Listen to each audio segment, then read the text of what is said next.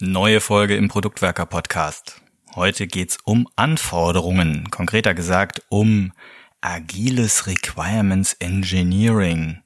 Holla. Passen die Wörter überhaupt so zusammen? Das wird Dominik mit einem tollen Gast herausfinden.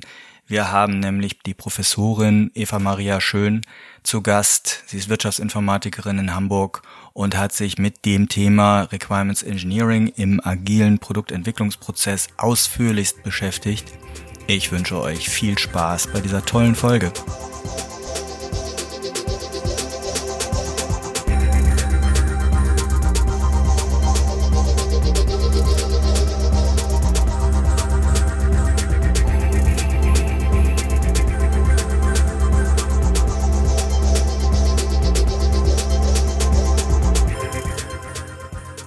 Zu einen der Kernaufgaben von Product Ownern gehören auch Anforderungen. Und zwar Anforderungsmanagement, Umgang mit Anforderungen, Anforderungen sammeln, also etwas. Alles, was man klassischerweise als Requirement Engineering von früher auch kennt. Das hat sich sicherlich im Rahmen der agilen Arbeit etwas verändert. Und darüber möchte ich heute sprechen. Und zwar nicht alleine. Remote zugeschaltet ist mir Eva Maria Schön. Guten Morgen, Eva. Hi Dominik, ich freue mich hier zu sein. Ja, schön, dass du Zeit für mich hast. Wir wollen heute über das Thema Agile Requirement Engineering sprechen. Und damit jeder auch ein bisschen einstufen kann, warum ausgerechnet du dafür Expertin bist. Stell dich doch einmal kurz vor. Für alle die, die mich noch nicht kennen, ich bin Eva Schön. Ähm, aktuell arbeite ich als Professorin für Wirtschaftsinformatik an der HAW Hamburg am Department für Wirtschaft und bringe den BWLern Programmieren bei. Ähm, ich habe zum Thema Requirements Engineering oder besser gesagt agiles Requirements Engineering an der Uni Sevilla promoviert. Ich kann jedem, der Sevilla nicht kennt, äh, wärmstens empfehlen. Die Tapas sind einfach legendär. Und dann natürlich auch ähm, die Forschung an der Uni Sevilla, da wo es schön warm ist, macht super viel Spaß. Und was man nicht vergessen darf, du hast ja auch äh, eine Zeit lang im agilen Bereich gearbeitet und bist da eigentlich auch nie so richtig rausgekommen aus dem Sumpf. da hast du vollkommen recht. Ich glaube, ich habe äh, mein Scrum Master Zertifikat 2011 oder sowas gemacht. Das ist ja jetzt auch schon ein bisschen was her. Und habe seitdem immer versucht, in meinem Umfeld agile Praktiken mit einfließen zu lassen. Also ich stehe total auf die agilen Werte und das ist auch genau das, was ich in meinen Projekten immer mit reinbringe. Ich habe über acht Jahre als Beraterin in unterschiedlichen Kontexten gearbeitet und habe wirklich von ganz traditionellen Wasserfall schwergewichtigen ähm, Entwicklungsprozessen bis hin zu ähm, skalierten, agilen Umfeldern eigentlich so alles mitgenommen.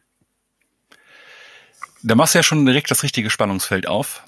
Ich glaube, es ist ganz sinnvoll, wenn wir erstmal damit anfangen, und darüber sprechen, was ist eigentlich Requirement Engineering? Also ich weiß, dass äh, einige Product Owner vorher mal Requirement, Requirement Engineers waren. Trotzdem für auch für alle anderen und auch vielleicht für uns ein bisschen als Einstieg, was ist eigentlich Requirement Engineering? Bei der Entwicklung von digitalen Produkten oder generell ähm, von softwarelastigen Produkten gibt es unterschiedliche Vorgehensmodelle. In der früheren Zeit ist man davon ausgegangen, dass man zu Beginn eines Produktentwicklungsprozesses die, das gesamte Produkt planen kann und alles niederschreiben kann und im Grunde genommen somit dann festlegen kann, was ist der Scope des Produktes und was kommt am Ende der Softwareentwicklung dabei raus. Das ist ja dann über das Wasserfallmodell abgebildet worden oder sowas wie Prince 2 oder V-Modell XT. Das sind so klassische Vorgehensmodelle, die sequenziell in Phasen arbeiten. Im Grunde genommen plane ich, dann entwickle ich was, dann teste ich was und dann kommt da hinten schon das Richtige raus großer Nachteil bei diesen ganzen Modellen ist gewesen, dass keine Iterationen drin gewesen sind. Also gerade in der digitalen Produktentwicklung ist es äh, so, dass man oder generell in der Softwareentwicklung ist es so, dass man schon darauf stößt, dass das, was man vorher geplant hat, gar nicht so umsetzbar ist sei es jetzt aus technischen Restriktionen oder dass man halt die Informationen nicht bekommt, die Daten nicht bekommt oder man ähm, durch die Zusammenarbeit mit dem Nutzer feststellt, okay, ähm, das versteht der Nutzer überhaupt nicht. Und deswegen muss man eigentlich die Sachen wieder umpriorisieren und umplanen und neu denken. Das ist bei den klassischen Requirements Engineering Methoden nicht der Fall gewesen. Da kam dann eine riesengroße Spezifikation raus, so ich habe schon Dokumente gesehen, das sind dann über 800 Seiten Text mit zwei, drei Bildern, UML-Diagramm. Es gibt Menschen, die sich das durchlesen, aber auch nur, weil sie es müssen. Im Grunde genommen wird es dann eher so gemacht, dass die Menschen miteinander sprechen und feststellen, okay, das, was im Dokument steht, ist nicht mehr das, was das Produkt widerspiegelt. Wir müssen das Dokument updaten. Und dadurch haben wir im Grunde genommen immer so in den traditionellen Vorgehensmodellen zwei wichtige Themen. Wir haben zum einen das Produkt, das weiterentwickelt wird und zum anderen diese Spezifikation, dieses riesengroße, schwergewichtige Gestrüpp. Das ist das traditionelle Requirements Engineering. Was machen wir denn heute? Was ist äh, jetzt agiles Requirement Engineering, um einfach agil davor zu kleben? Ähm, wir machen jetzt nicht alles wie vorher, sondern wir machen es jetzt irgendwie anders. Aber wie genau machen wir es? Was ist agiles Requirement Engineering? Das Wichtigste ist, dass man sich im, am Anfang ein klares Bild darüber verschafft, wer ist die Zielgruppe, was ist mein Produkt und was ist in ungefähr die Zielsetzung des Produktes. Und dann kann man so langsam anfangen mit dem Scoping, dass man sich überlegt, okay, welche einzelnen Features braucht das Produkt, welche Aufgaben ähm, soll der Nutzer auch damit erledigen können, welche anderen Stakeholder gibt es noch, die gegebenenfalls mit dem Produkt arbeiten können müssen. Es ist ja nicht immer nur der Endnutzer, der irgendwo sitzt, sondern teilweise auch andere Stakeholder, wie zum Beispiel ein Admin oder jemand, der die Weboberfläche für ein für einen Webshop oder sowas konfiguriert. Es gibt teilweise Menschen, die bei der Webshop-Entwicklung dann Texte einstellen oder aber auch ähm, so ein Redaktionssystem, sowas in diese Richtung. Und diese ganzen Menschen muss man mit berücksichtigen. Und dann kann man anfangen, sich Gedanken darüber zu machen, wie möchte ich das jetzt eigentlich festhalten? Und dafür gibt es unterschiedliche agile Praktiken. Das sind sowas wie zum Beispiel eine Impact Map, eine Story Map, User Stories, Epics, all diese leichtgewichtigen Methoden oder auch agile Praktiken genannt, mit denen die Zusammenarbeit zwischen den Menschen gefördert wird, aber auch die Kommunikation untereinander. Und es wird wirklich nur das Wichtigste festgehalten. Es wird nicht hunderte von Seiten runtergeschrieben, um dann doch wieder was anderes zu machen. Nein, es geht nur darum, das Wichtigste aus der Kommunikation zwischen den Menschen festzuhalten. Das klingt jetzt natürlich sehr einfach. Also, dass wir irgendwie nur das Wichtigste aufschreiben, aber ich glaube, alleine dieser Prozess des, äh, des Kondensierens, des, was ist eigentlich das Wichtige, ist sicherlich äh, allein schon eine, eine große Herausforderung. Wenn ich jetzt aus dem klassischen Requirement Engineering bin, äh, komme und jetzt als Product Owner zum Beispiel mit dem Team zusammen an einem digitalen Produkt schraube, was sind denn so die großen Herausforderungen, denen ich begegne, wenn es darum geht, irgendwie Anforderungen zu erheben, Anforderungen zu dokumentieren? Wir haben Experten in der agilen Produktentwicklung befragt, was dann die größten Herausforderungen im Umgang mit Anforderungen sind. Und da kam nach mehreren Runden, die wir dann ähm, über eine Delphi-Studie abgebildet haben, sechs wichtige Key Challenges raus. Zum einen ist das, dass es ähm, unterschiedlich, also dass es in der agilen Softwareentwicklung fachliche und technische Abhängigkeiten zu anderen Teams gibt. Also im Grunde genommen, wenn mehrere Teams zusammenarbeiten, gibt es ein Problem, wenn es Überschneidung gibt und nicht eine separate Trennung zwischen den einzelnen Anforderungen stattfinden kann. Eine weitere Herausforderung, die wir in der Studie identifiziert haben, ist, dass die Stakeholder verstehen müssen, dass das Entwicklungsteam selbstständig Detailentscheidungen treffen darf. Oftmals haben Stakeholder die Annahme, dass sie dem Team vorgeben müssen, was zu tun ist. Das resultiert dann ganz häufig darin, dass Softwareentwickler oder Produktentwickler sich häufig als Coding Monkeys verstehen. Und das ist ja nicht der Fall. Also das Team sollte schon selbst organisiert Entscheidungen treffen im Sinne von, wie kann die Anforderung jetzt umgesetzt werden. Eine weitere Herausforderung, die wir identifiziert haben, ist, dass es bei der Umsetzung komplexeren Anforderungen oftmals im Agilen ähm, der Blick auf das große Ganze verloren geht. Im Grunde genommen geht man ja kleine Iterationen und man hangelt sich von Iteration zu Iteration oder von Sprint zu Sprint und ist sehr stark fokussiert äh, auf einzelne Features. Man darf dabei aber nicht das ganze Produkt vergessen und wie wichtig diese einzelne Anforderung oder dieses einzelne Feature im Produktkontext ist. Eine weitere Herausforderung ist, dass es schwierig ist, die kontinuierliche Pflege der Anforderung ähm, voranzutreiben. Gerade zu Beginn des, der Produktentwicklung sind die Anforderungen noch nicht vollständig vorhanden. Das ist ja die Annahme im klassischen Requirements Engineering gewesen, dass wir zu Beginn der Produktentwicklung erstmal alle Anforderungen sammeln können und das dann irgendwann abgeschlossen ist. Im agilen Requirements Engineering haben wir die Annahme, dass wir zu Beginn wohl so einen groben Scope haben, in welche Richtung das Produkt gehen soll, aber wir wissen noch nicht alle Details. Und die muss man über die Laufzeit der Produktentwicklung erstmal herausfinden, durch Kommunikation und Interaktion. Eine weitere Herausforderung ist es, dass es schwierig ist, die Benutzeranforderungen und Nutzungsqualitäten in Zusammenarbeit mit direkten Nutzern des Produktes zu erarbeiten. Ich höre immer wieder von Leuten aus der Praxis, dass sie sagen, okay, sie haben Schwierigkeiten, direkt mit dem Nutzer zu sprechen und ähm, reden dann oftmals mit Stakeholder, die die Nutzer repräsentieren. Die haben aber nicht genau die wirklichen Problemstellung vor Augen, die die Nutzer haben, sondern sprechen nur aus ihrer Erfahrung. Dann ist eine weitere Herausforderung, dass Stakeholder während der gesamten Entwicklung in regelmäßigen Iterationen eingebunden werden, damit die Produktentwicklung erfolgreich wird. Schwierigkeiten haben wir dabei, dass ähm, die Stakeholder in Unternehmen oftmals durch das Tagesgeschäft auch sehr stark ausgelastet sind und man dann häufiger darauf verzichtet, die Stakeholder mit an Bord zu nehmen. Das ist ja jetzt eine, eine ganze Latte an Herausforderungen, die erstmal gar nicht so trivial klingen.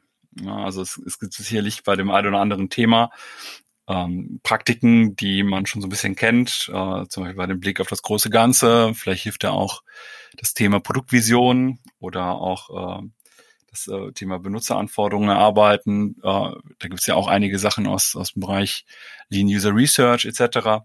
Aber trotzdem glaube ich, ist äh, sinnvoll, wenn wir beide mal kurz auch darüber sprechen, äh, bezogen auf diese sechs Herausforderungen, die es gibt. Was mache ich denn als Product Owner genau da, um irgendwie voranzukommen? Also was sind mögliche Lösungen, um mit diesen Konflikten, mit diesen Herausforderungen umzugehen? Lass uns mal anfangen mit dem Erarbeiten von Anforderungen mit Nutzern. Was sind da gute, gute Möglichkeiten, diese Herausforderungen anzugehen?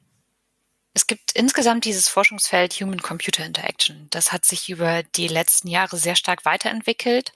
Und aus dem Bereich sind sehr viele unterschiedliche Praktiken vorhanden, die man auch als leichtgewichtig mit in den agilen Requirements Engineering Prozess mit reinnehmen kann. Da fällt mir spontan beispielsweise das Prototyping ein. Dann gibt's natürlich Lean Coffee Sessions. Das machst du momentan sehr stark mit der UPA, wenn ich da richtig informiert bin. Ein weitere, eine weitere Praktik, die zur Lösung des Problems herangezogen werden kann, ist natürlich auch ein Minimum Viable Product, was aus dem Lean Startup Bereich bekannt ist. Dass man zunächst überlegt, okay, was ist mein MVP, um dann über die einzelnen Tests und Studien sich da langsam heranzuhangeln. Dann gibt's natürlich auch ähm, die Möglichkeit, Nutzerinnen und Nutzer mit in Review-Meetings einzuladen, um so auch kontinuierlich Feedback von den Nutzern zu bekommen. Also da einfach die äh, Nutzer, also einfach klingt natürlich wieder zu simpel, aber äh, Nutzer stärker in den Prozess zu involvieren. Das heißt, irgendwie die Möglichkeit zu schaffen, kontinuierlich Nutzerfeedback zu bekommen, zum Beispiel bei Reviews. Genau. Wenn wir einen Produktentwicklungsprozess nach Scrum beispielsweise verfolgen, da gibt es ja die einzelnen Iterationen und da gibt es ja schon diesen gewissen Rhythmus, den ein Team dann auch hat.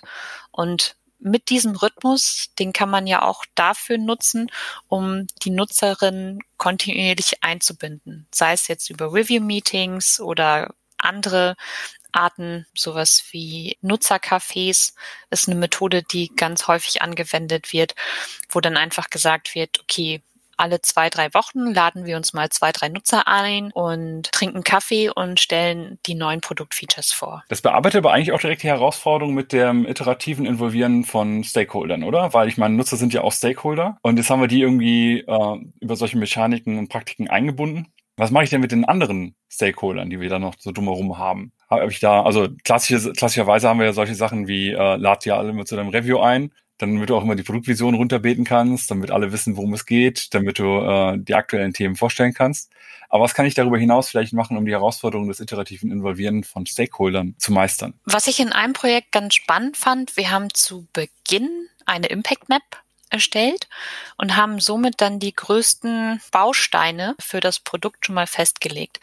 Und an diesen einzelnen Bausteinen haben wir dann die Stakeholder dran geschrieben und als es dann zur Entwicklung der einzelnen Bausteine kam, haben wir die Refinement Meetings so angesetzt, dass wir die Stakeholder-Gruppen eingeladen haben. Also im Grunde genommen dann die Anforderung zu einem späteren Zeitpunkt verfeinert in Zusammenarbeit mit den Stakeholdern. Das waren dann aus den unterschiedlichen Abteilungen. Also es war ein Maschinenbauunternehmen, sehr klassisch aufgestellt mit Produktentwicklung, Vertrieb, Engineering und die einzelnen Abteilungen sind dann zu ihren Herausforderungen zu, äh, zu den einzelnen Anforderungen herangezogen worden.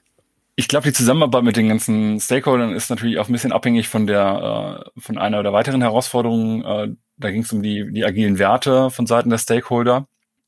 Hast du, hast du da Tipps äh, oder Ideen, wie ich das Verständnis der, bezüglich der agilen Werte auf Seiten der Stakeholder fördere, damit ich diese, dieses Involvieren überhaupt hinkriege? Das kommt ganz auf den Kontext an. Ich ah, Beraterantwort. Ja, ja, ich weiß, dass das die typische Beraterantwort ist, die die Kunden auch nie hören wollen. Ich habe sie auch immer mit einem Grinsen gebracht, aber es hängt wirklich sehr stark davon ab, wie sehr die Stakeholder schon die agilen Werte verstanden haben. Gerade die Selbstorganisation des Teams und die Autonomie des Teams ist sehr wichtig. Also ein Produ Produktentwicklungsteam ist im Grunde genommen nichts anderes als ein Team, was sich mit der Lösung von Problemen auseinandersetzt. Jede Anforderung kann als neue Problemstellung wahrgenommen werden. Und sobald da jemand reingrätscht und sagt, okay, ich weiß aber besser, wie das Problem gelöst wird, als du lieber Experte, gibt es ja schon mal einen Konflikt. Und wichtig ist es in der Kommunikation, diese Konflikte aufzulösen und den Experten die Lösung des Problems zu ermöglichen. Jetzt hattest du eben auch schon gesagt, es gibt verschiedene Praktiken wie beispielsweise User Stories äh, und Epics, also wo es dann auch natürlich um die Dokumentation von Anforderungen geht. Eine der Herausforderungen ist auch, wenn ich richtig verstanden habe, so die kontinuierliche Pflege der Anforderungen dass wir eigentlich eben nicht wie im klassischen Requirement Engineering am Anfang die 800 Seiten, wie du es genannt hattest, aufschreibe, in denen da quasi explizit alles drinsteht, was irgendwie unser Software, unsere Software können soll, sondern dass wir die kontinuierlich erheben und kontinuierlich pflegen. Auch hier meine Frage wieder, was machen wir denn am besten, damit das passiert? Also was machen wir, um auch mit dieser Herausforderung umzugehen? Eine ganz wichtige Praktik im Agilen ist ja das Product Backlog ein Living Artifact, was im Grunde genommen den aktuellen Stand der Produktentwicklung widerspiegelt und eine priorisierte Liste der Anforderungen darstellt. Diese wird kontinuierlich gepflegt vom Product Owner in Zusammenarbeit mit dem Team und den Stakeholdern. Hierbei ist es natürlich ganz wichtig, immer ein Auge darauf zu haben, dass die höchst priorisierten Anforderungen ausgearbeitet sind, also weiter detailliert. Das ist auch sehr interessant, wenn man das Team wieder als Ganzes im Problemlösungskontext betrachtet. Ein Product Owner sollte über die Zeit hinweg ein Gefühl dafür entwickeln, wie viel Themen parallel vom Team gehandelt werden können. Nicht nur bearbeitet, sondern auch gedanklich durchdacht werden können. Ein komplexes Problem, dazu die Lösung zu finden, passiert nicht von heute auf morgen. Das ist ein kontinuierlicher Prozess, der manchmal voranschreitet, wenn man schläft, wenn man in der Dusche ist, wenn man joggen geht oder sonst irgendwas ganz anderes macht, als sich mit der Arbeit zu beschäftigen. Und aus dem Grund ist es auch wichtig, von Zeit zu Zeit neue Themen mit ins Team hereinzutragen, die noch nicht in der nächsten Woche technisch realisiert werden sollten. So bekommt das Team dann im Grunde genommen schon mal Zeit, sich für die nächsten Themen gedanklich darauf vorzubereiten, wie eine Lösung für die Anforderung aussehen könnte. Aber das habe ich jetzt nicht ganz verstanden. Heißt das, ich soll irgendwie alle Themen, die in der Zukunft kommen, äh, mein, mein Team vorwerfen oder muss ich da noch ein bisschen drauf achten? Du hattest gesagt, man braucht so ein Gespür, wie viel können die eigentlich? Das heißt, muss ich jetzt selber als PO äh, lernen, wie viele Themen gebe ich dem Team, dass auch erst ein paar Sprints vielleicht drankommt? Das Product Backlog ist ja die priorisierte Liste der Anforderungen. Und im Grunde genommen, die Themen, die in den darauffolgenden Sprints rankommen, die sollten schon weiter ausgearbeitet werden. Da hast du schon vollkommen recht, Dominik. Nicht zu viel, nicht zu wenig. Das ist natürlich auch ein kontinuierlicher Lernprozess für den Product Owner selbst in der Zusammenarbeit mit dem Team. Beantwortet das deine Frage? Ja, so halb. Woran erkenne ich denn, dass ich äh, dem, dem Team zu viele Anforderungen für die Zukunft schon zum drüber nachdenken unter der Dusche mitgebe? Persönlich habe ich herausgefunden, wenn das Team anfängt, den Fokus zu verlieren. Wenn es an zu vielen Themen parallel arbeitet, passiert häufig oder ist häufig der Fall, dass Sachen diskutiert werden, und andere Leute aus dem Team das gar nicht mitbekommen, dass diese Randdiskussionen stattfinden. Dann, wenn sich so ein Grüppchen innerhalb des Teams bildet, die sich nur noch mit ganz bestimmten Themen befassen und das an, die andere Hälfte des Teams gar nicht abgeholt ist. Daran habe ich persönlich gemerkt, dass ich zu viele Themen in das Team reingestreut habe. Jetzt äh, arbeiten die Teams ja meistens, also viele Teams, die die man so in der Wildnis da draußen sieht. Also viele Teams, die an größeren Produkten arbeiten, haben natürlich auch die starken Abhängigkeiten. Das hattest du eben auch bei den Herausforderungen gesagt, dass es da technische und fachliche Abhängigkeiten zwischen den Teams gibt. Gerade auch wenn du jetzt äh, das letzte Thema nochmal aufnimmst, dass man äh, auch in die Zukunft denken muss und dass man auch über Themen nochmal nachdenken muss, die quasi im, im Kopf erstmal irgendwie reifen müssen, wenn das in ein paar Sprints erst drankommt, wenn ich jetzt aber mehrere Teams habe, die zusammenarbeite. Was sind da so die Möglichkeiten, mit denen ich umgehen kann, dass das nicht zum Problem wird? Ein ganz klassisches Thema, was in den letzten Jahren viele sicherlich beschäftigt hat, ist die DSGVO. Ich habe in diesem Kontext bei Otto Erfahrung gesammelt und Otto hat dazu die Lösung gefunden, dass es im Grunde genommen ein Projektmanager gibt, der sich für teamübergreifende Themen stark macht. Das ist nicht dieser klassische Projektmanager, der die Aufgaben verteilt, so wie wir ihn von früher kennen, sondern jemand, der auf einer übergeordneten Ebene, auf einer Metaebene die Teams dazu befähigt, miteinander zu sprechen und die Informationen zusammenträgt, wie der Status zur Umsetzung der Anforderung ist. Eine weitere Möglichkeit, die technischen oder fachlichen Abhängigkeiten zu betrachten, ist natürlich ein übergeordnetes Kanban-Board, wo dann im Grunde genommen regelmäßig jemand ähm, aus den Teams als Teamvertreter zu einem Kanban-Meeting hingeht, so dass die Koordination zwischen den Teams vom Team selbst heraus getragen wird. Also mit solchen Ansätzen habe ich auch gute Erfahrungen gesammelt. Wir hatten bei, bei der Rewe, beim Online-Shop, wo ich auch mitgebaut habe, auch relativ viele Teams, also über 20 ich keine Ahnung, ob es mittlerweile über 30 sind, äh, das weiß ich nicht. Aber auch da waren natürlich sehr viele starke Abhängigkeiten bei. Wir hatten regelmäßig einzelne Termine, wo sich dann zum Beispiel äh, Stellvertreter aus allen Teams, das konnten die Product Owner oder auch andere Teammitglieder gewesen sein, zusammengesetzt haben zu bestimmten Themen und darüber gesprochen haben, wie ist jetzt der aktuelle Stand, also ähnlich wie du es beschrieben hast. Wir haben es allerdings nicht mit einem, mit einem klassischen Kanban-Board gemacht, sondern wir haben es auf eine andere Art und Weise visualisiert. Wir hatten hinter eine legendäre Wand, also die Küchenwand quasi von außen komplett beklebt mit äh, allen Teams, mit allen Themen, die da gerade bearbeitet worden sind, um da irgendwie Sichtbarkeit zu bekommen. Das ist, glaube ich, auch, auch sehr wichtig, dass man diese Sichtbar Sichtbarkeit erzeugt. Und wenn wir jetzt uns auf die letzte der sechs Herausforderungen stürzen mit dem Blick auf das große Ganze, dann ist es ja auch wichtig, dass wir irgendwie noch ein, auch wieder Transparenz und Klarheit schaffen. Wie schaffen wir denn da diesen Blick aufs große Ganze und dass der auch beibehalten wird? Das ist ein ganz wichtiger Punkt, den du gerade ansprichst, die Transparenz und die Sichtbarkeit.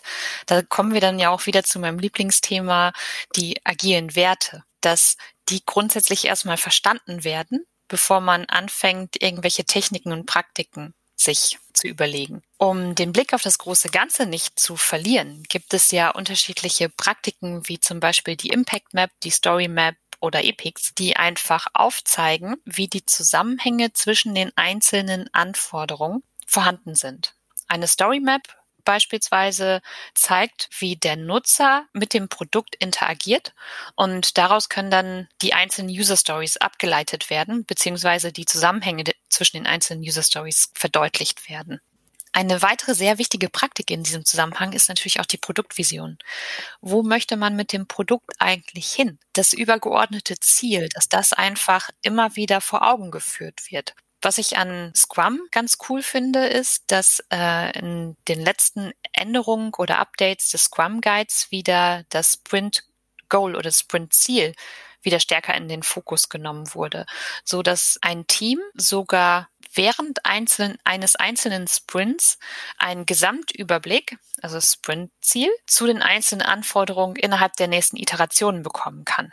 Und ich glaube, das ist ein ganz, eine ganz wichtige Praktik. Ich leite das immer ganz gerne so ab, dass man Unternehmensziele hat, daraus sich eigentlich Produktziele ab, also eine, also eine Unternehmensvision hat, dann äh, Produktvision daraus ableiten und aus den Produktvision wiederum dann die Sprintziele eigentlich ra äh, rausputzeln, damit man dann sagen kann, okay, um unser Sprintziel, äh, um unsere Produktvision irgendwie anzunähern, brauchen wir folgende Zwischenschritte und das sind unsere Sprintziele, die ich dann versuchen kann zu erreichen, immer mit dem Fokus auf das eigentliche, auf die eigentliche Vision. Da gibst du gerade einen sehr, sehr wichtigen Tipp für die Skalierung im agilen Umfeld. Du betrachtest die unterschiedlichen Ebenen und leitest dann vom Unternehmensziel bis runtergebrochen bis auf Teamebene die einzelnen Ziele im Grunde genommen ab. So eine Art Kaskadierung, ne? Also ich äh, gehe immer tiefer, aber alles zahlt nur auf das obere ein und kann das damit irgendwie auch rechtfertigen. Also nicht nur jetzt im Sinne von gegenüber Stakeholdern, sondern auch gegenüber mir selber, weil ich einfach weiß, das zahlt wirklich darauf ein, das ist keine Verschwendung in, in dem Sinne. Wir kommen so langsam zum Ende äh, unserer heutigen Folge. Und da ist äh, meine Lieblingsfrage eigentlich immer so, was ist so der, der wichtigste Tipp, den du Product Ownern gerade im Bereich Requirement Engineering mitgeben könntest oder möchtest? Was ich durch meine Forschung gelernt habe, ist, dass die kontinuierliche Kommunikation und Einbindung von unterschiedlichen Perspektiven das Wichtigste ist. Es geht nicht darum, einen Prozess zu verfolgen, auch wenn ein Unternehmen sagt, okay, das ist unser Requirements Engineering Prozess und der muss befolgt werden. Sowas sollte beiseite geschoben werden, weil immer die Kommunikation im Fokus bleiben sollte die Kommunikation und die Interaktion und die Fragestellung, was ist überhaupt das Problem, was ich mit dieser Anforderung lösen möchte. Viele Stakeholder schaffen es immer wieder, Lösung zu präsentieren. Im Grunde genommen sowas wie der Button sollte aber nicht rot sein, sondern blau. Da sind dann die anderen Menschen, die am Produktentwicklungsprozess beteiligt sind, in die Pflicht genommen, zu hinterfragen, was möchtest du denn mit dieser Anforderung lösen oder mit deinem Wunsch lösen? Das Problem nochmal zu hinterfragen und sich darüber im Klaren zu werden, um dann eine möglichst optimale Lösung zu finden. Das war doch ein hervorragendes Schlusswort. Vielen Dank, dass du heute bei uns warst. Danke, danke. Es hat mir sehr viel Spaß gemacht.